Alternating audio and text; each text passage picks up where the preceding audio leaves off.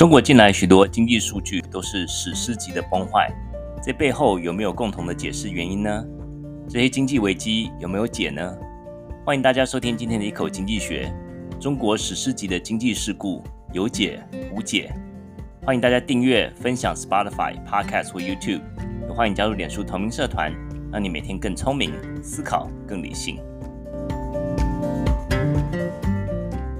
Hello，大家好，台湾的朋友晚安，美国朋友早安，欢迎收听八月二十号星期天的一口经济学，By Size Economics，Charles。这个节目通常是星期六啊，这个礼拜是改成星期天的直播啊，是我们是加州时间早上，台湾时间晚上。大家如果错过的话，可以到 Podcast、Spotify、YouTube 搜寻一口经济学就可以回听了。那也欢迎大家加入 Facebook 的同名社团。呀我们上礼拜三呃晚上一个比较特别的活动，就是呃我的朋友啊、我的甚至国中同学邀请我去呃赖清德副总统的这个呃乔宴，就是他在离开美国的前一个晚上，然后我们星期三的晚上啊、就是从这边开到啊旧金山，那是因为周间的这个交通也是蛮繁忙的，所以晚上呃六点呃他是说五点就可以入席的，可是我们就是。呃，早早就差不多三点半出发，那也是差不多时间就到，差不时间才到。原本一个半小时的车开了两个半小时，呀，旧金这个旧金山的这种周间的这个 traffic 是蛮恐怖的。不过呃，也蛮有意思啊，就是初体验。那当然就是当场这个现场的气氛当然是很嗨啊。然后呃，然后之前就是啊、因为就收到通知，就说尽量呃不要。不要公布这个行程，因为怕这个有人来抗议这样子。那当场这个我停好车之后，对面就是有这个马路对面，就当然也是有一些人在抗议啦，举举布条那些的。但是呃，人数好像没有很少，没有很多啦。呃，跟这个在之前在纽约好像比起来，好像抗议人数蛮少的呀。那我自己觉得说，呃，当天的这个情况，我觉得还蛮有意思啊，因为我觉得啊、呃，很多时候这种桥岭。或是这种呃一些这种年纪比较大的这种阿伯啊，在美国长就住住的比较久一点的，有一点点呃不知道，就是有些这种也肯定也不见得是因为侨领的关系，反正就是好像年纪大的一些长辈，就是他们在在场在不同的场合，就是说讲话就是有时候不是很合宜的感觉，就是说他们在。就是大家如果看这个网网络上应该可以看得到了，就是他们有有有播出来，就是说一些侨领啊，说说啊，这个我们副总统很辛苦，总统副总统很辛苦，怎么不像美国总统，怎么都还可以去度假，怎么样怎么样？我想说当场这个，嗯，当场像是这个呃的 Rosenberger，就是 AIT 的主席啊，然后还有前国土安全部的这个部长都都在场。我想说，就是在人家场子讲人家总统说 人家很很。很很很喜欢度假，我觉得呀，就是有些讲话是不太合宜啦，感觉。呃，我觉得赖副总统那天那天的呃讲话，我是觉得是还蛮呃，我我是觉得还蛮不错的，因为就是全场是没有看稿，而且就是很多数据啊，那主要是。啊、呃，重点是在啊、在讲到说台湾的一个韧性和这个竞争力跟美国的关系。我觉得他讲那那场演讲非常的合宜，而且就是呃主题也就是还蛮明确的。呃，但是倒是反反而很多这种桥领，就是说除了这个讲说这个 美国总统爱度假之外，还讲说这个什么，还讲说什么，呃，就是就是要变成一种造势造势活动了，那感觉就是说。这整个格调感觉就变得比较比较不好，对。不过就是倒是赖副总统把他拉回来，所以就是啊、那天晚上也是蛮蛮有趣的体验啦。就是啊、第一次这种侨侨宴，那也是呃，谢谢我的同学。好，这个是上礼拜比较特别的一个事情。那我们呃这个节目呢，当然上上半部当然就是呃要回顾一下上礼拜新闻啦。那我们这一拜的新闻呢，啊、首先就是这个 FOMC 的这个。呃呃联呃联邦公开啊、市场委员会呢，就是他七月份的这个呃利率会议，那现在上个礼拜公布了这个啊、这个会议记录，我们看看他们中间与会人员他们是不是这个升息一码是不是共识呢？他们还有什么担忧的情况？那第二则新闻就是呃恒大啊、集团在美国申请破产保护。那第三则新闻是这个啊。这个纽约的这个啊，对不起啊，旧金山联准会他们预测啊，美国的这个消费者的这个啊储蓄在今年第三季将会用罄就用完。那第四则呢，就是比较轻松一点的消息，就是美国人买减肥药为什么会让丹麦政府降息呢？这个是到底是怎么回事呢？我们就来待会来帮大家关注一下。第一则新闻就是啊，FOMC 的这个呃利率会议，七月的利率会议的会议记录公布了，是在上礼拜三的时候公布的。那我们看到这个公布里面，这个啊会议记录里面，他们大部分大部分的官员呢，对于通膨还是感到忧心。啊、除非情况有变，否则未来可能进一步升息。那这个情况就是说，像看跟他们呃鲍尔在会后的这个呃记者会，他所透露出来信息是一样的。那记录里面就是有讲到说，讲一句话，说通膨依旧高于联邦公开市场委员会设期的设定的长期标准，也就是啊 two percent 啊两两趴。那就业市场也吃紧，有鉴于此，多数多数成与会成员认为持续。啊、呃，通膨呃有持续显著的上上行风险，需要进一步紧缩货币政策。这个和鲍尔他啊、呃、上次呃会后的这个记者会，他所透露出来信息跟讲讲这个话是一样的。那几乎所有的与会成员呢都认为七月应该升息。那他记录里面也有讲到说，与会成员普遍认为过去紧缩政策累积的效果如何，充满高度不确定性。就是 long and variable lag，所以说就是又长又啊又不确定的这个结果，就是货币政策。所以说我们现在看到说啊，就是呃升息基本上还是会继续了。那但是可能或许他们啊，但是呢，在这个呃会议记录里面也看到另外这个声音，这个声音就是说他们啊都就提到说商业不动产啊有严重下滑的潜在风险，因为利息很高嘛。那就是还有在讲到说一些对于这些啊。啊，商业不动产的这些高度曝险的银行啊，和其他金融机构啊，可能会造成负面影响。然后还有提到说，一些非银行的这个金融机构，像货币市场基金，也容易受到影响。当然，就是两面刃啊，升息就是你能够啊控制通膨，但是你对于一些。呃，可能就是呃持有这个资产，或者他必须要当场就必须要这个他的资产是在啊、可能就是在他必须要马上变成现金变现的时候呢，现在利息这么高，他现现换就现亏，所以说对于我们看到这个西谷银行就是这样的情况嘛，所以这些啊、商业不动产啊这些的这个啊、相。相关的这种金融机构其实都是他们在讨论的范围之内，所以说他们当然就是说现在已经开始慢慢出现这个声音了，因为就是当通膨打击到最后的时候呢，一定会有一些其他的风险出现，就是说通膨的风险已经降低了，但是其他的风险这个时候就相对来讲就提高了，所以说这个这这这也是一个啊一个平衡吧。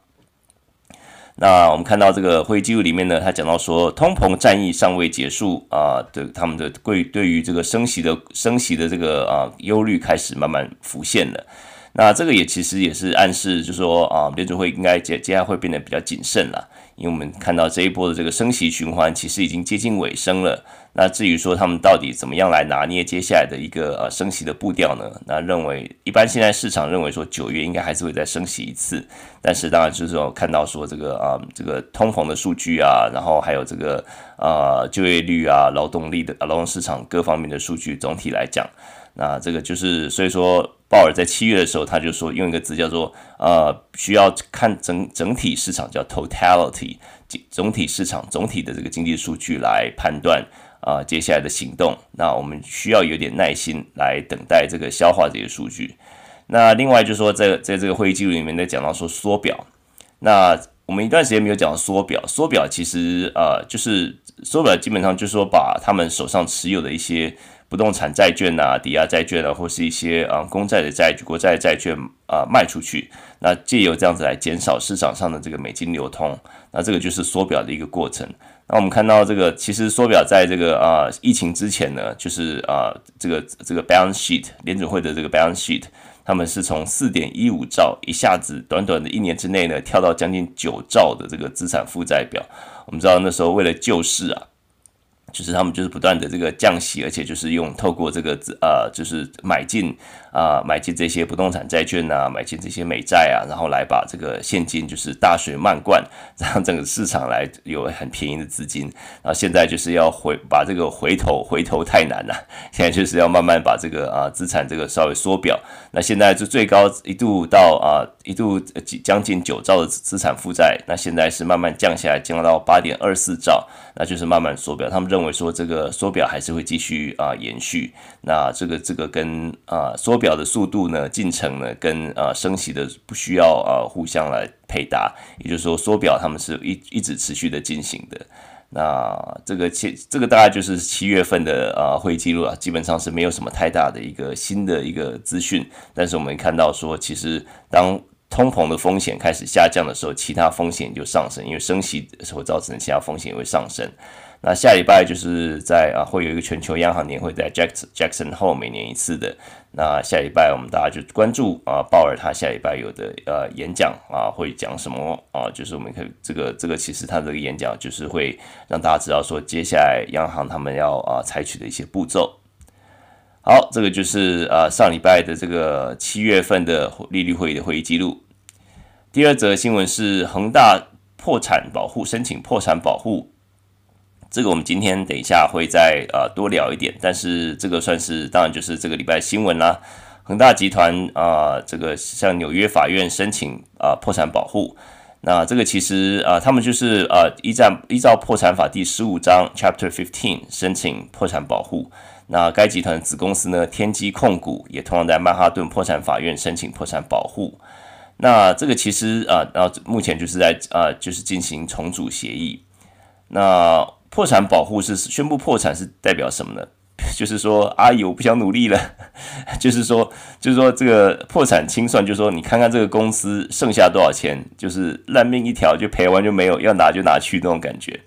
就说啊、就是你这个公司剩下多少钱，然后按债权人按照优先顺序按先赔偿谁，然后再赔偿谁，然后赔到最后没有的话就没有了。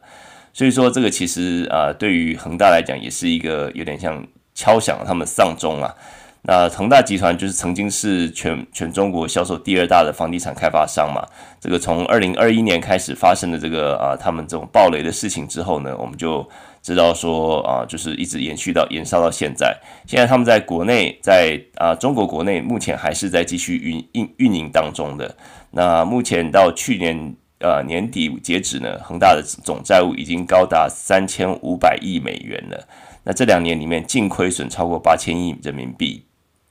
然后他们就目前已经是资不抵债，就说他们的所有的资产卖掉都没有办法来呃付这个呃他们的这个所有的这个负债。当然，就是中国的部分还没有宣布破产了。那这个现在就是在讲的是海外的部分，就是海外的资产啊，像是他们的这个就是他们用持有美债啊，或是用不同的这个 denomination 在啊持有的一些啊一些公司债啊债券等等的一些资产。那这个就是现在是在讲清算这个国外的这个部分。那为什么恒大不是在中国，是在美国申请破产？我想这个其实很大一部分可能是中国当局顾及这个投资人情绪吧。因为你知道宣宣布破产，就比如说你就是像像我刚才说，就资不抵债了嘛，就是你完全是看谁先谁有这个优先权，先拿到他这个啊、这个这个资产。那这个这个一般的投资人、一般民众一定是排到最后嘛。所以如果想想象，如果说今天恒大在中国一旦宣布说他们破产的话，这个一定是群情激愤的。这个会对对于这种不只是整个啊。这个不动产，还有就是一旦出事的话，整个中国的银行啊、不动产啊，然后甚至就会造造成社会动荡。所以说，对于呃，在他们国内来讲，应该是会撑到最后，应该不会轻易呃申请申先申请破产了。那目前中国的这种算盘呐、这算算是这个啊，当然这些这种大的企业啊什么的，就是说他们的最担忧的应该是政治的一些安全，然后再来就是啊社会的动荡安全，然后最后才是会计算说经济的安全。那所以说，基本上啊，中国的政府看起来像是有点像是袖手旁观了，他并没有太积极来救他们。那当然，他有救一些，把一些资金链有有接上，就像他们就透过这官方的这些银行啊来介入这些的。但是我们看到啊，其实呃，现在中国政府就是在数据上也是也担心他们一直有一些不好的数据嘛。像以前是在这个像北京、上海啊，他们啊卖房子就是要为了要节税嘛，所以很多时候我卖一千万，然后我去报就是报八百万这样，就是要卖高然后报低这样子，就是可以节税。现在是相反，就说比如说我现在是 现在是买了五百万的房子，却要报可能是七百万，因为就是才才能够允许过户，因为啊中国不允许房价下跌，就是现在就是数据必须要好看这样子。那现在就是啊其实已经有点。有点乱了套了。那我们看到就是再加上碧桂园啊这些一一连串的这种暴雷事件，所以我们等一下啊，今天就来稍微聊一下，就是。梳理一下这整个过程，然后再讲到说，在一般的这种资本市场，就是说非中国的这个中国，当然就是比较特别的这种有中国特色的社会资本主义嘛。那如果说在一般的市场会怎么样的解决，会不会有不同的后果，或或不同的结果，或解解套的方式？那我们就今天来聊一聊这个。那这个就是啊，恒大在美国纽约啊法院申请破产保护。那第三则新闻就是嗯。旧金山联准会他们的一个呃报告，他们说 Q 三今年这个呃消费者的储蓄呢，在今年的 Q 三就是第三季，有可能就是会花光光。我们看到这个这篇报道，就是说这篇研究它是研究疫情以后啊、家庭储蓄模式。那他们看，如果大家如果看到这个这篇报告那个曲线的曲线图的话，就是说累积的这个家庭的这种储蓄，在疫情之前呢，都是一直维持在呃。呃，一千亿左右。那在这个啊呃疫情中间突然暴增到这个上兆二点一兆这么多的这个呃家庭储蓄。那我们当然都知道嘛，在疫情中间就是大家都没有办法出门，然后拜登、川普、拜登政府又连发好几次支票，所以大家这个手上现金满满的，没地方花怎么办呢？那就是储蓄啊，就是从美国人从来没有那么爱储蓄的，因为都没地方花。所以说，看到这个累积的这个啊储蓄是高达二点一兆，但是在二零二一年呢，就看到开始这个啊开始变成负，就是开始这个这个水库的水呢，就是这些储蓄呢开始漏水，因为就是大家开始疫情之后嘛，大家开始旅游，开始大大手大手笔的这种啊支支出消费等等的。然后啊，就是预目前预估这些呃水漏漏漏什么时候会漏光呢？应该是在今年的啊第三季会漏完，就第三季耗尽，把这些家庭储蓄耗尽。那目前我们刚刚说这个这个疫情中间是累积了二点一兆的家庭储蓄，那目前到目前第二季为止呢，应该已经耗尽了一点九兆，所以说这个两个应该已经差不多快平衡了。那我们去看到就是啊，就是从嗯。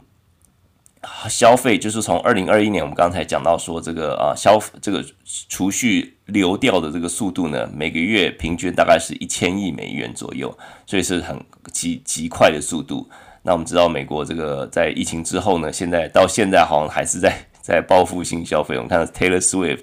然后这些演唱会啊，然后就是呃电影啊，就是线下消费，就是大家好像还是还是在这个引擎还是在继续继续持续。这个是呃，就是大家在这个消费用完之前最后一笔消费吗？还是还是会继续持续呢？呃，我想这个其实是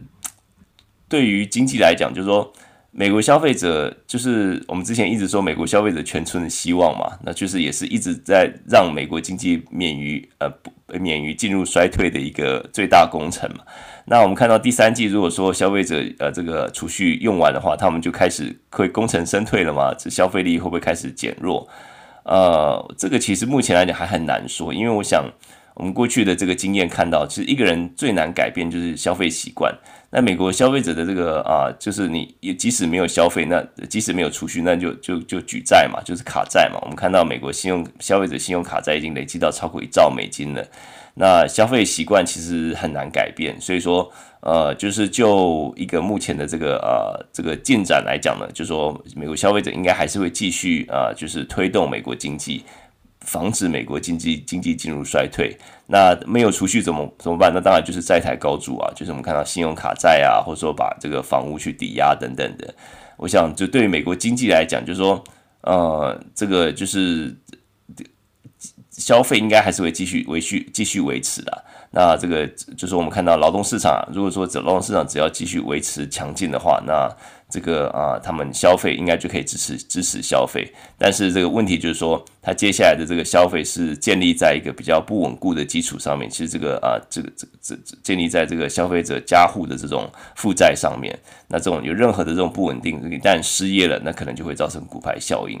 那接下来我们要观察的点就是说，呃，十月开始啊、美国的这个学贷又开始要要就是要开始重新要啊、要要重启，就是必须要开始付了，在疫情中间停止的这个付的这个学贷是十月份要开始的，所以说这个会不会对对很多造成家家庭造成这个呃一些压力呢？会不会最会不会是最后一根稻草？我想这个都是值得观察。所以十月开始之后，我觉得美国的这个至少家户的这种消费能力应该会多少受到一些影响。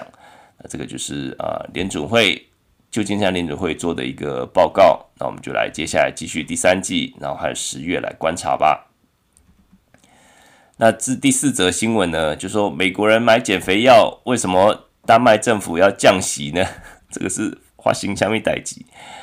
呃，有两家这种呃这种减肥药，叫做这两个牌子叫做 Ozempic，一个是呃 Wegovy，这两个。这两个牌子的减肥药呢，都是母公司位于丹麦的这个呃 Novo Nordisk 是呃诺和诺德公司的这个这个这个减肥药。那去年因为太受欢迎，尤其在美国太受欢迎的，呃，一去年一年飙升至纽欧洲第二大的公司，第一大的还是这个啊呃，这个 Louis Vuitton 这一家呃路呃。路威明轩集团 （LVMH） 这家还是欧洲最大的公司，但是现在呢，第二家第二大公司就是这家卖减肥药的公司，在丹麦的公司。那它这个减肥药是说，这两个减肥药可以帮助患者降低啊血糖水平，并且降减少二十五磅以上的体重。哇，这个就是对于很多这个美国很多大胖子来讲的话，是一个福音呐、啊。它就是所以说就是在美国就是呃消这个消费相当相当的多。那这些药物是在美国上市嘛？是治疗肥胖症，这也让这个这家公司诺和诺德公司呢，今年市值飙升到将近四成，然后啊，这个达到呃达到差不多四千一百三十亿美金。那预计是在啊这个这个四千一百多亿美金呢，其实已经超越了这个丹麦的。丹麦二零二二年的 GDP 的，丹麦二零二二年 GDP 不过是四千零六十亿美元，所以说这家公司它已经超过整整个国家的丹麦这个这这个经济体了。当然，丹麦丹麦并不是一个太大的经济体啦，不过这个也是蛮有趣的。那这个这种高的这种这种这么受欢迎的这两个减肥药呢，在美国尤其在美国受，然后也造成他们的药物短缺。那接下来就是预计他们会不断的成不断的成长。那这个为什么跟这个预跟那个丹麦降息有什么关系呢？因为他们呃就是很大家就是用美金在买这个减肥药嘛，然后呃就是会造成说他们要把美美金要换成这个丹麦 krone 就是克朗的时候呢，就会推升这个克朗的这个呃价值，就是需求需求供给嘛，你这个需求越多，当然它的价值会变高嘛。但是问题就是说。呃，Kroner 就是丹麦的克朗跟欧元有挂钩的，所以说央行他们就哦，丹麦央行它必须要把它降，就是就是要抑制这样子一个一个升值的丹麦克克朗升值的一个压力，所以说他们必须要把这个这个利息压低，让它这个啊让它资金稍微往外流一点。所以说就是呃，但是但是利息降低，就是就会造成这个让国内的这个呃这个投资啊，或者说就是啊、这个消费啊，就是就是钱就变很便宜嘛。这个就是再再再次又刺激了这个呃本国这个当地的一个消费这样子。那这个也是一个福音呐，对这个丹麦来讲。所以我想这个其实是一个很有趣的一个一个故事，就是说呃美国消费者买减肥药，然后买丹麦减肥药，造成丹麦。央行必须要降息，然后来让抑制他们的这个啊、呃，这个丹麦克朗就是不断升值的这样的一个压力。那我想就是说，呃，这个当然就是现在看起来是很很棒的一个新闻，这一家公司的市值都超过整个国家的 GDP 了，这感觉就像是台湾的台积电，有没有？就是啊，就护国神山。但是呢，这个问题就是说，这个通常是一个双面刃啊，因为就是说你靠一个产业来支撑一个国家的经济，就是。呃，任何潜在衰衰退可能会整个影响到整个更广泛的经济嘛？因为我们看到这整个经济体，它就是呃，因为这家公司就是太成功了，所以他们招聘啊，他们的这个，他们就是有更多的钱来让更多的这个丹麦人来投入这个产业。那其他的进其他的产业可能就会萎缩。但是今天这个产业一旦呃说说遇到潜在对手，像他们现现在这个呃，就是也是有一个啊、呃、面临这个利利来依赖莉莉，他们这个也是有在想要在研发。另外一个，这个他们的这个啊减肥药也是跟他们跟他们打对台，就对了。这一旦他们失去在这个竞争的市场上面如果说失去了这个市场的话，那有可能就会造成这个整个国这个整个企业甚至整个国家的这个经济衰退。那我们看之前的这个例子，就是像芬兰就是发生这样的情况。芬兰其实十多年来一直靠 Nokia 的成功，然后一直到 iPhone 的二零一零年开始占领这个手机市场，开始哇，整个这个芬兰的经济就开始走下坡。所以这个其实是也是需要啊、需要这个是两面刃啊，需要一些、呃、比较谨慎的一些规划吧。那这个就是一个带给大家，就是美国消费者买减肥药造成丹麦央行的一个这个 这个降息的一个有趣的消息，有趣的有趣的新闻这样子。好，那我们就今天四则新闻就到这里为止。那我们就啊来讲今天的主题吧啊，中国史诗级的经济事故有解无解啊？当然就是有解啦，但是也是无解。那我这为什么老是讲这么玄的话呢？那我们来看看这个中国的经济的数据，最近其实是消息多多啊。我们看到最近中国的经济啊，财经新闻就是多到都来不及报。我们上礼拜三才报了一大堆，然后这个礼拜又有恒大，然后又一大堆这个呃碧桂园，我们就后续报道。那可能很多人就是因为这个频率跟消息就是来得太快太猛，那很多时候就是我们不知道它背后的经济原理到底到底是什么。那为什么中只有只有发生在中国？那我们接下来就是可能就是就最近发生的三件事情来稍微解析一下。那这三件新闻就是一个就是房地产，就是我们看到这个恒大跟碧桂园的事情。那另外一个就是通缩。呃，通货紧缩。那另外第三个就是人民币汇率，这三个新闻就是我们最近常常在报纸上看到的。那这个也是我们这个节目的精神嘛，就是要来好好的坐下来分析一下这些数据。那会为什么会造成恐慌，市场恐慌，或者说它这个这个数据到底是呃，它背后代表它是一个经济的一个转型吗？还是一个经济的一个呃问题呢？还是只是一个市场的一个心这个这个过度反应的一个心理？所以我们就来看看这个。今天这三则新闻，然后我们就是也会讲到说，如果说这三则新闻啊，今天中国是按照一些教科书的方式来解决，因为这并不是中国特有的一个经济问题嘛。如果是今天是用教科书的这个呃方式来解决这些问题的话，是不是有有解？那会不会到底是会接下来会怎么样发展？那我们先讲结论好了，就是说。我想这些这些事情都是有解的，那可是也是无解的。有解的事情呢，就有解，为什么叫有解？有解就是说，如果你今天照教科书的啊方式来解决的话，通常是会有办法可以度过这个难关。因为我们讲到说，这个房地产泡沫化，这个其实世界上几乎每个国家都发生过啊，美国也发生过，日本也发生过。那通缩，通缩日本也见过嘛。那人民币贬值，这个汇率贬值也不是。第一次见到嘛，所以说这些都是有教科书式的这种 SOP，就是标准作业法则来解决这些问题，并不是无解。但是呢，呃，是当然这个中间会有一些痛感，就是人民会经经历一些比较呃痛苦的一些呃阵痛期，但是其实是有解的。但但是为什么我又说无解呢？因为我想这个很多时候。一些决策，公共决策是北京当局决定的。那如果说在一个意识形态或者说习大大的这种不愿意的话，那如果说他的一个政治考量的话，这个经济并不是第一个考量的话，那。那就是无解嘛，就是你再多的、再多的经济政策，再多的这个呃，事上的历史、历史上的一些经验啊，历史上的这些教训，你再多的这些呃这些教科书的这个解答，但是他如果不用，就是不用嘛，因为我想这个就是一个集权国家的一个问题吧。所以，我们今天就来啊，稍微把这个三个问题来稍微用一个比较呃历史的脉络，然后用一个这个比较经济的角度来看一看。首先，我们来看这个房地产哈，就是说，我们不管人是在台湾或是美国，我们一个人一生最大的投资就是房地产。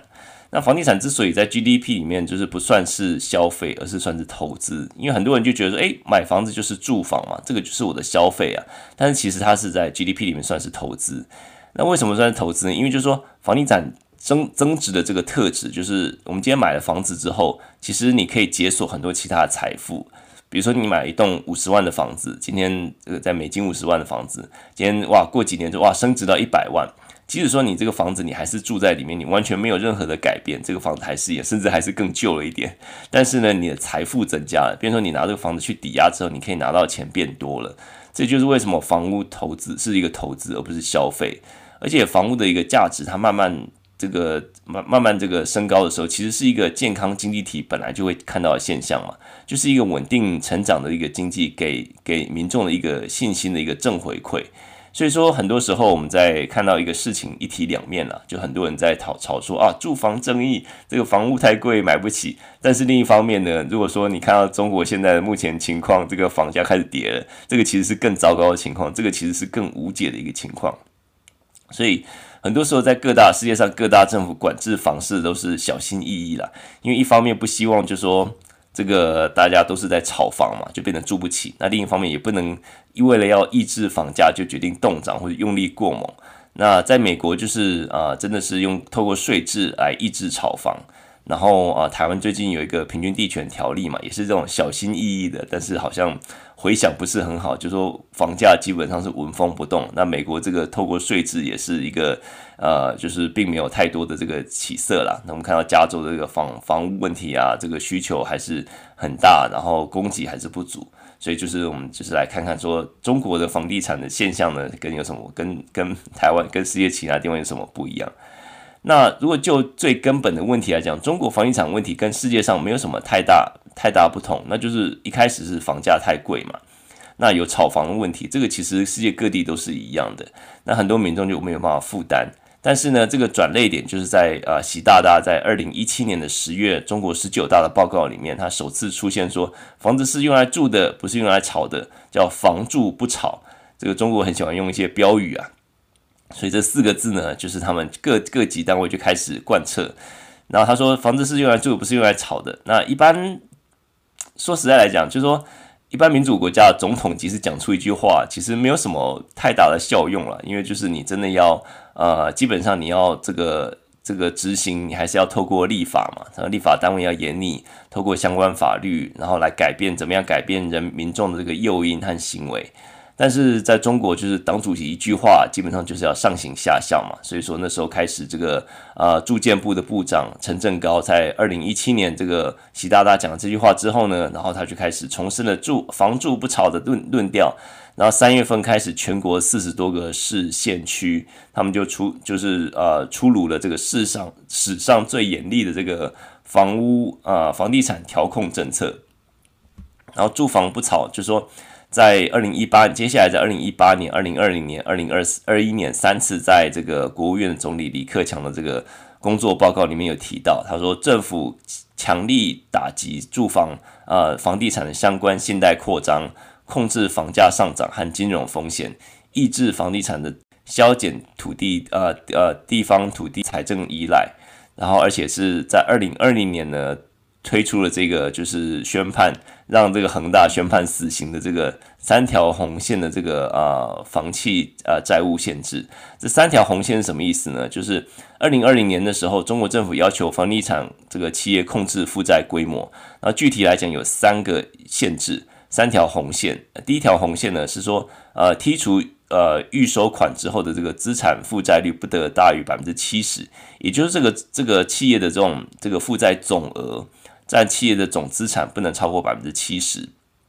这是第一条红线。第二条红线就是说，净资呃净负债率不得大于百分之百。这个净资产负债率就是说指这个企业负债跟企业净企业净资产的比重，就是除去取除去这些之后的这个净额，他们不能超过百分之百。那这个概念是跟第一个是很像的。那第三个呢，就是现金短短债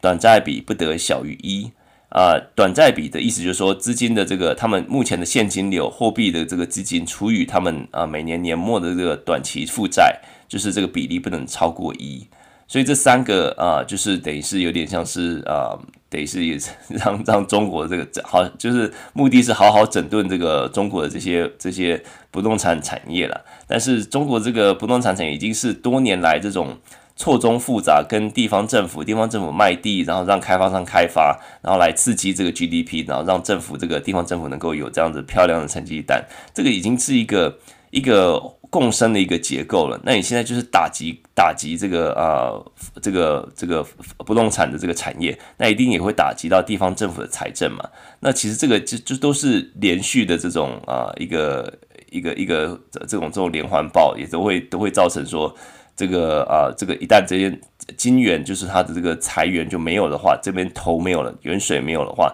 那你后面就没有办法付包商，没有办法付这个水泥灌浆，没有办法，啊，这些人都是代表他们的家庭啊，所以说这个其实嗯，就是有点像是很粗糙的这种呃，叫贯彻这个习大大的一个指令啊，住房不炒，结果后来就造成他们后来的这些结果。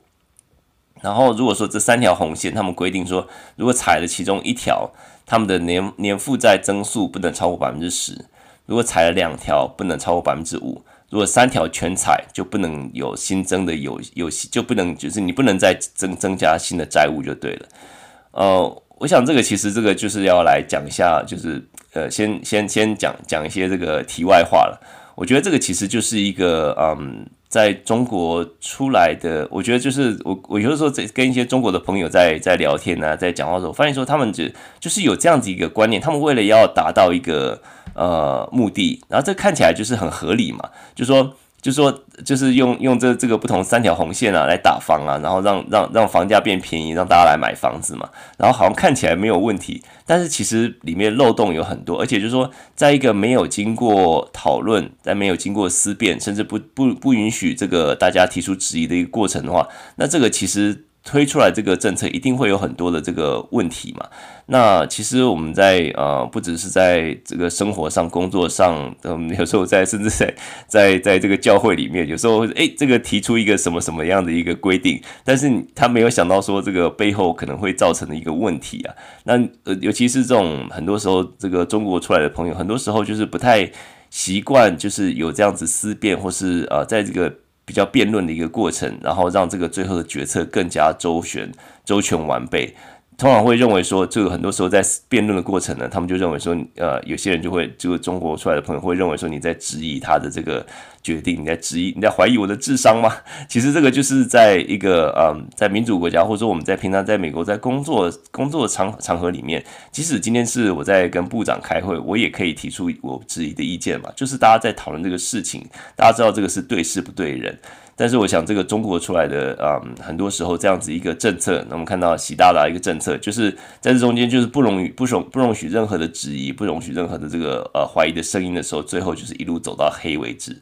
那这个基本上就是判了，这个就回到这个今天这三条红线，那基本上就是判了恒大死刑了嘛。因为在这个恒恒大基本上三条线全全踩，那全部都踩就不就是表示它不能有新的这个债务嘛，那基本上就断了它的银根。那这时候就是中国房地产就从二零一七年之后开始向下坠落。那恒大不能借新的钱，就是不能就是就就不能说他们通常就是就借新的，然后还旧的嘛。然后这时候就说政府在这个密集的这种呃抑制房价上涨这些政策就不断的这个退出。那这个其实让这个住房销售也开始下跌，那就造成这个恒大现金流的危机就爆发了。那但是呢，这个时候我们就回到啊这个这两个礼拜爆出这个。碧桂园，碧桂园其实基本上并它算是一个非常非常表现良好的一个一个企业。它的二零二一年，它在这个三条红线里面只踩到一条，那到二零二二年三条红线都没有踩，就表示说它是非常的这个资产资产控管是很很小心，也是很谨慎的，并没有像恒大玩的那开杠杆开的那么大。那在财务上，碧桂园是相对健康。那他们去年的营业总收入是四千多亿。那他们就是实在是蛮蛮蛮难得的，那这他们的净资产负债进一步降到百分之四十，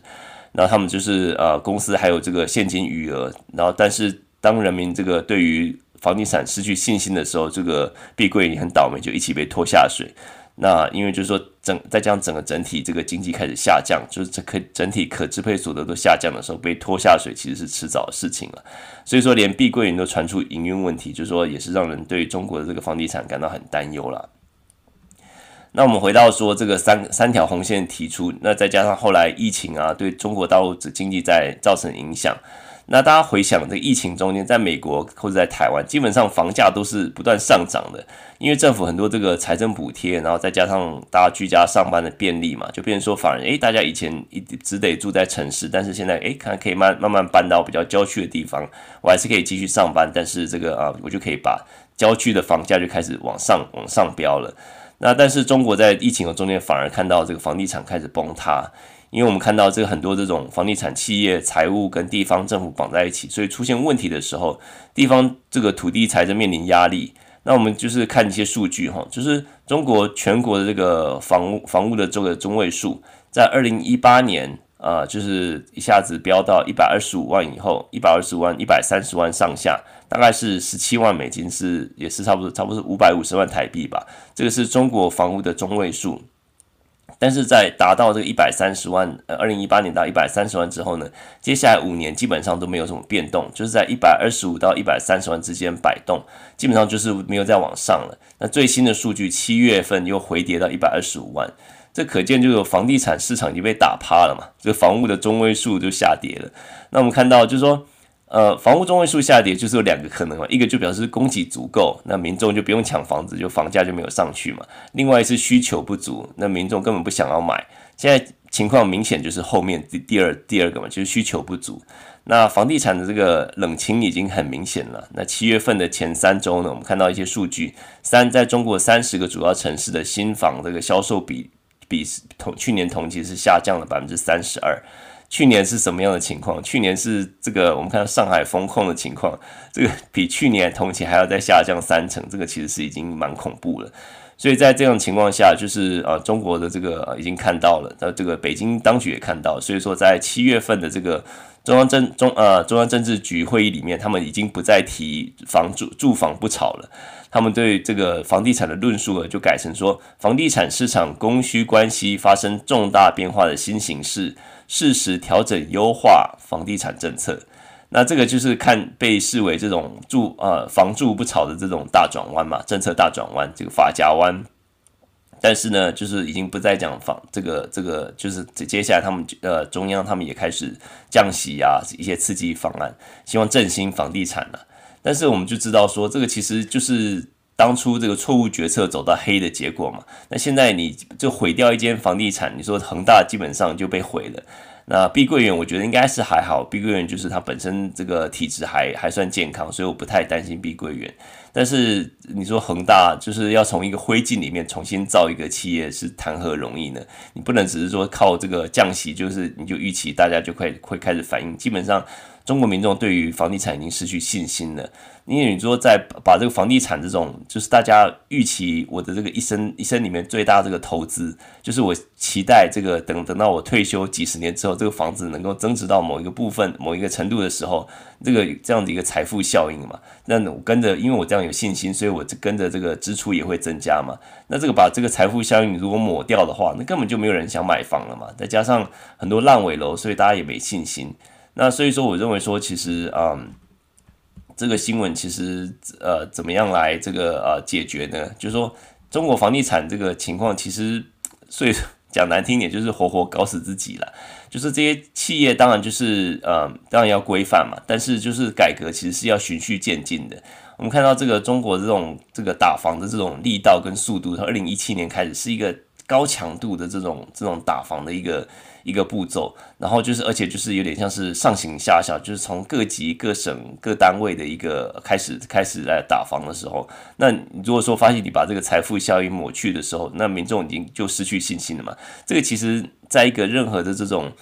嗯，住房政策，这个在年底的时候，这个一定会被提出来嘛。但是中国没有办法，就是一个。上行下效，就是他习大大认为怎么样，就是没有人能够质疑的情况。那这样企业，这个对对企业也是企业的声音在这中间，当然也就是没有被考虑进去嘛。那但如果说在一个民主国家的话，就是透过公听会，透过这个研究单位，这个过程是必要的嘛。那这个过程就是也是必须的。那但是我们今天看到中国情况，就是北京这个大笔一挥，就让恒大、碧桂园倒了一片。那就是按照他们当初这个发言跟政策方向方向这个这个这样子来看的话，他们这个政策的后坐力其实是有点始料未及的。那我想中国他们呃北京当然也不是刻意要把房地产搞垮了，因为这个我想这么这是整个 GDP 的百分之三十，那中国又那么在意这个 GDP 的发展，所以说他们肯定不是他们本意了。但是我想这个一个。国集权集权国家的一个政策漏洞吧，就是说你当这个政策错误的时候，你没有没有一个质疑的声音的时候，你就是就会一路走到黑。我想一般民主国家，我们就会认为说，诶，可能政策会有受到利益团体影响啊，或者说会比较没有效率啊。但是相较起集权国家，这种政策一旦一步错就步步错。那当然就是说恒大是自作孽啊，踩了三条红线，表示说本身杠杆是开很大的。但是我想，连碧桂园这样模范生都倒的时候，就是很多时候就表示政策是做过头了。然后，而且很多时候你做过头，你在在回复的时候，你没有办法，这个很多时候是不可逆的。我们看到恒大在纽约已经申请破产了，所以很多东西资产啊，这种一旦开始清算了，你就没有办法说这么容易就是回复到原本这样的一个一个荣景了。那所以说，我觉得这个基本上就是第一个新闻，我们就看到房地产，就是帮大家梳理一下。过去几年，为什么中国房地产会这么经历这样一个情况？那主要的主主因就是呃，政府中央北京中央在打房的一个政策太过呃太过造进，也是有点要一路走到黑，没有考虑到任何就是后后面这样子一个情况。那等到发现的时候已经来不及了。那我们看到现在倒了一片之后呢，然后跟民众的信心要恢复，其实要花好很久很久的时间，并不是那么容易的。那我们就是看到第一个主题就是讲到房地产。那第二个主题就是通缩。那我想通缩的定义，我们先当然就是我们前几个礼拜也在讲到中国通缩了。那我们就是回到经济的定义，好，通缩通通货紧缩的定义是什么？就是说市场这个流通的货币变少，那就是商品服务的平均价格随着时间连续的下跌。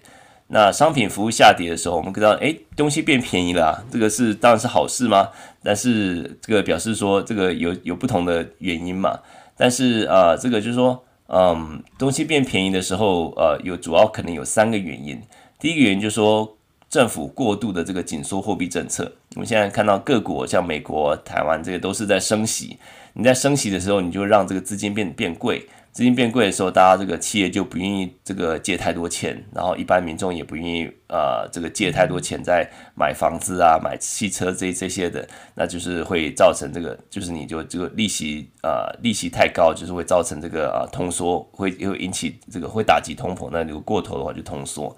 那第二个原因就是呃总供给增加，就是说企业成本下降。生产技术进步，或是企业之间的竞争，就是让民众就会发现，哎，价钱变便宜，因为就是大家的产量增加，提有提升上来，这个就是也第二个原因会造成通货紧缩。那第三个通货紧缩原因就是总需求降低，那一般人民可能对未来没有信心，那感觉很惶恐的时候，大家就会把钱就是拽在这个兜里，就是他们就把资金留在手边，比较不敢花钱，就造成总体需求下降。我想中国的这个呃这三个原因里面呢，不太可能是前两个。我那个第一个，我们看到这个政中国的政府其实过去几个呃就过去几个月、过去几年了，两三年其实都是在这个通通货宽这个货币政策宽松的货币政策之下，所以是不可能是因为过度过度这个紧缩的货币政策的原因，那也不是因为企业成本下降，而是因为总体需求，人民对未来没有信心，消费力减减弱。那但是我们看到，其实呃七月份其实是中国第一次出现年呃年减率，就是说 CPI 是负的。当然 PPI 就是呃生产者物价指数已经负，已经在负的这个区间区域已经很久了，已经好几个月了。但是这个是第一个月 CPI 降降到负的这个领域。那但是我们刚刚一开始也讲到说，所谓通缩必须要是随着时间连续的下跌，但是只有一个月而已，我们就称不上是连续嘛。但是这个另外一个问题又出现了，就是说中国这些统计局的数字到底呃有多少信任的这个程度呢？就是我们要多信任这个程度，所以很多时候我们就必须要看其他的一些数据。那有一个数据其实是跟这个通膨其实是息息相关的，就是这个呃利润。就是说如果说就是我们看到过去呃两三年，就是美国的这个汽车业。在去年是十年来最糟的销售业绩，但是在这个销售暴跌的时候，这个他们的这个爆出这个天价的利润，那这个就表示说，因为他他们单价就变高了嘛，因为就是通膨的关系，通膨推升的关系。另外就是去年石油公司也是销售量下跌，但是利润却是爆量，所以我们可以看到说，呃，中国他们其实一直有在公布，每个月有公布这个呃规模以上工业企呃工业企业利润总额。我们看到说工这个中国的这个工业企业利润呢，其实已经在负的区间很久了。从二零一九年开始，疫情开始之前呢，就开始呈现负成长，而且中间就是是甚至两位数的年减率。那基本上就表示说，中国企业从二零一九年开始就面临通缩压力了。那这个通缩也挤压了这个企业的这个利润空间嘛。那这疫情中间呢，就是有有曾经有反弹回到正的领域，但是马上要跌回这个负的二两位数，就是有点像起起伏伏。那最近我们看到，就是在但是从二零一九年开始呢，大部分都是在负的这个领域在移游移这样子。那尤其最近的六月份数据呢是负十六点八。那去年大家想想看，去年这个基本上是上海封城啊，这个同样的低基期来比较的话，还是负成长，简直是就是有点像太惨了。所以我们想，嗯，这个时候教科书的操作呢，这遇到这个通缩的话，就就先姑且不论说到底是什么什么原因造成的。那我们现就像现在说，如果在教科书的这个操作，如果说遇到通缩或者大家民众对经济没有信心怎么办呢？那就是。如果大家看看美国跟台湾例子，就是民众不愿意消费怎么办？那政府买单嘛，就是说疫情中间，美国的这种免费这个发支票啊，那台湾的振兴券啊，在日本也有发钞，这些都是让民众直接有感嘛。因为我觉得我我对未来没有信心，所以我就是就是我就预预留一些钱，就存储蓄越来越多，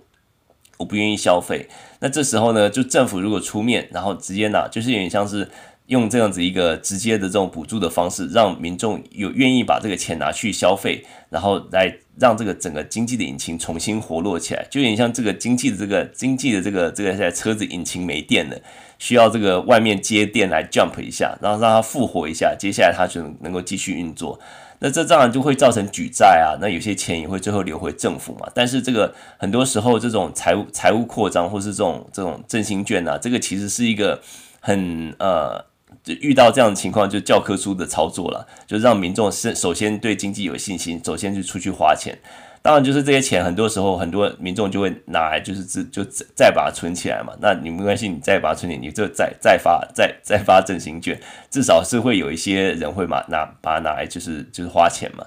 那这个就是中国政府一直对于这个政策其实是有点嗤之以鼻啦。那在官方的媒体不断批评说这个是一个迷思啊，是误区啊。那其实发钞票就是基本上就是说都需要举债，没错啦。那但是呃，这个是可以避免一个经济进入通缩这个这种这种这种一个一个呃教科书式的操作了。但是中国如果说即使他但凡如果说发个几千块，或者说用排富条款，他不用普发嘛，就是就一些这个让让一些比较收入低于多少的这个民众领这些钱，这一定都会有效果的。但是我想，北京当局姿态已经摆出来，就是说他们不愿意用这样的方式来还富于民，然后甚至用文章来这个抨击这样的做法，那就是这个也是不知道怎么办了。就说你你就让任凭这个经经济就进入通缩的通缩的领域，然后民众就是不愿意消费，对未来没有信心，我觉得这个其实也不是办法嘛。那很多人就认为说，呃，很多人就解释啊，就是中央这个北京中央对人民的态度，就是接近这种商鞅的育民武术。就是育驾驭人民的五个方法，就是弱民、贫民、疲民、辱民、愚民，就是让这个那个民民众变弱，就是说不要对人民太好的意思，要不然人民就不怕他了。这个当然就是有一个这个有一个一个评论家是这样子讲啦。那当然就是说，但是我们就是不知道说为什么中国一直迟迟不愿意用这样子一个直接的方式来刺激经济。那嗯。就是最后就是啊，这个就是我们看到啊，这个这个啊，就是通缩的一个情况。那或许有一个有一个教科书的解决方法，但是呃，就又回到中国的这种中央。呃，北京中央的这种心态吧，就是他们可能最重要的是抓住这个权力的一个一个呃这个风险，啊，经济的风险其实都是在最后的。但是其实不殊不知，这个其实都是息息相关的。你当人民经济有经济就是日子过不下去的时候，你自然会有社会的问题，自然会有政治上的一个问题。所以我想，这个其实是呃是一个我们必须要继续观察的。那最后就是再讲到人民币啦。人民币，我们看到最近就是狂贬呐、从年初的时候一块美金呃兑六点七块人民币，一路贬到现在一块美金兑七点三人民币。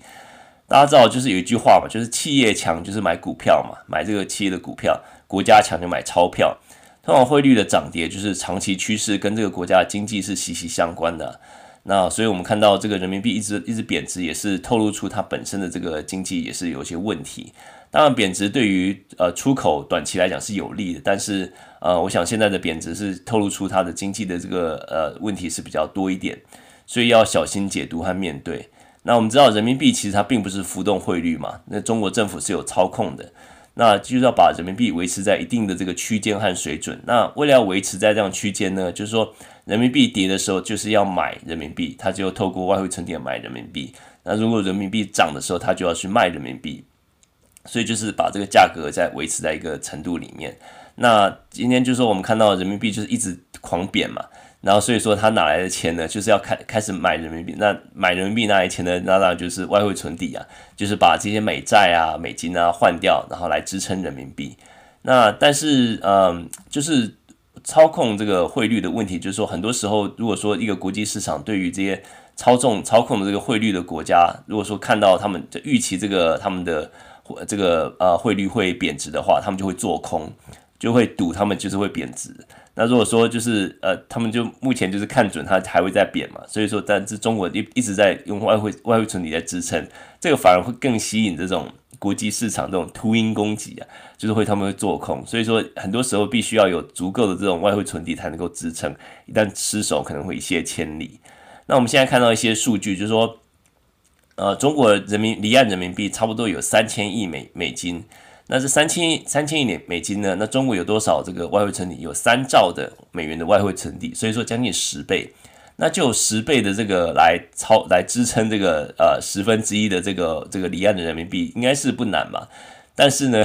很多时候这再多的外汇存底也很难抵御这种外汇不断的一天好几次的这种攻击。那这个甚甚至就一小时内不断的不断的攻击，那很多时候这个因为这三兆这个呃这个外汇存它必须要马上变现，然后来支撑呃来换成人民币来支撑人民币。那这三主要是三兆美元，不见得都是呃这个可以马上变现的嘛，有些可能是呃可能是债券美债，那有些是不同的美以美元为主的这个呃就它有一个有 term limit，它必须要有。到期了才能够才能够赎回这样子，所以它不是三兆美元，它马上说拿就拿这样子，所以就是呃，可可能很多时候就是那再加上就是说很多时候他们就是看美债，他们必须要呃刚当初买的时候，如果是买长天期的，是利率是比较低的。那如果说是呃时间到的话再赎回，那就没有亏嘛。但是今天如果说我们看到这个美美国美债的利率已经飙高了，所以它现在如果要马上把它卖出的话，那现卖现亏，就像之前细谷银行一样，所以说也是会呃必须要承受承担一些风险了。那所以说我们看到现在做人民币这个做空啊，做空人民币的这个态势是很猛啊。那主要是从哪里呢？是从俄罗斯还有阿根廷这些跟中国有货币货呃货币互换协议的这些国家，因为这些国家我们看到俄罗斯啊、阿根廷这些国家，他们的卢布跟他们的 peso 都是基本上都是废纸嘛，所以说人民币跌的情况对他们是有利的，因为就是说他们可能就跟中国借钱，他们的这个债券是用是用人民币当的这个 denomination 的，那如果说人民币贬值的话，那他们可能借一百，他们只要还八十，就是类似这样子一个情况。那做 所以说这个就人民币，呃，目前来讲的话，就是呃也是比较无解啦。就是如果说它要维持在一个区间的话，它必须要不断的用外汇存底在支持它。那但是浮动汇率这个比较像是也是没有办法解决啦，在教科书里面操作，因为你既然要决定是要是要用呃是要非浮浮动汇率，你就是要控制的话，你就必须要用外汇存底。那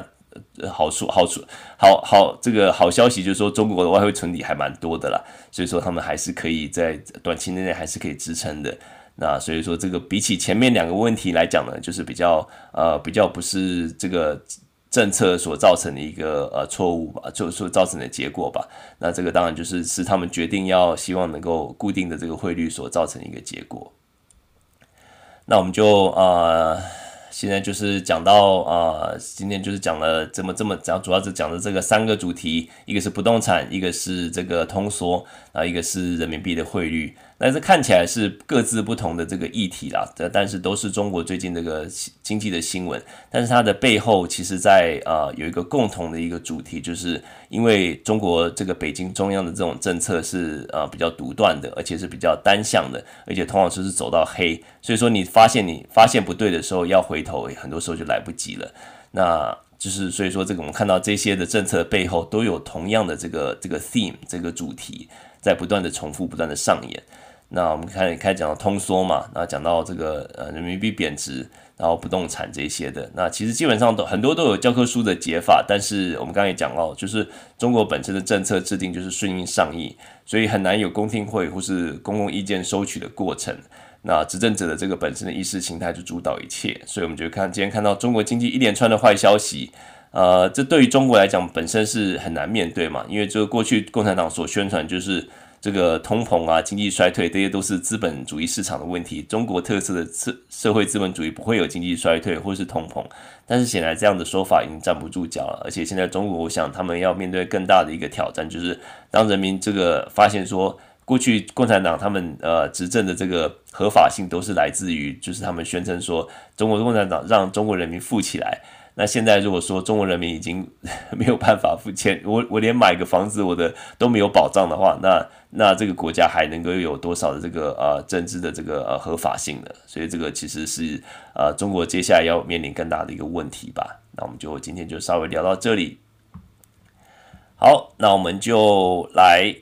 看看下礼拜有什么新闻。下礼拜新闻就是主要就是呃 Jackson Hole 这个全球央行。呃，主席的一个年会，那是在星期四。然后我们看来看看鲍尔他有什么公布，他就不是他的演讲。那看预期就是基本上他的论调可能就不会不太会改变嘛，就是通膨尚未成功，呃，这个通呃不降通膨尚未成功，统治仍需努力。那下礼拜还有啊，密西根大学的这个消费者信心指数。然后还有一些房屋的数字，还有一个 PMI 啊，这个购买者经济指数，星期三的时候，所以我们就下礼拜再继续替大家来关注吧。好，那我们今天稍微聊一下这个中国的新闻，那这个持续的关注，那我们就大家能够呃，就是有什么问题也可以在脸书社团提出来。那我们就今天就到这里为止啦。好，谢谢下面的听众啊，谢谢 James，谢谢宇凡、KC、Cobra 跟小叮当。好，那我们今天就到这里结束。那祝大家礼拜天啊，这个 明天要上班了，有有充足呃睡睡眠充足的一个晚上，然后明天有呃精神抖擞的面对一一个礼拜的挑战。好，那我们这礼拜呃，那就祝美国的朋友啊、这个还有礼拜天的早上，现在是在每礼拜天早上，还有礼拜天可以来呃，没希望大家有每个美好的一个周末啊，祝台湾的朋友一周有愉快的一周。好，那就先这样子吧。好，大家平安，平安，拜拜。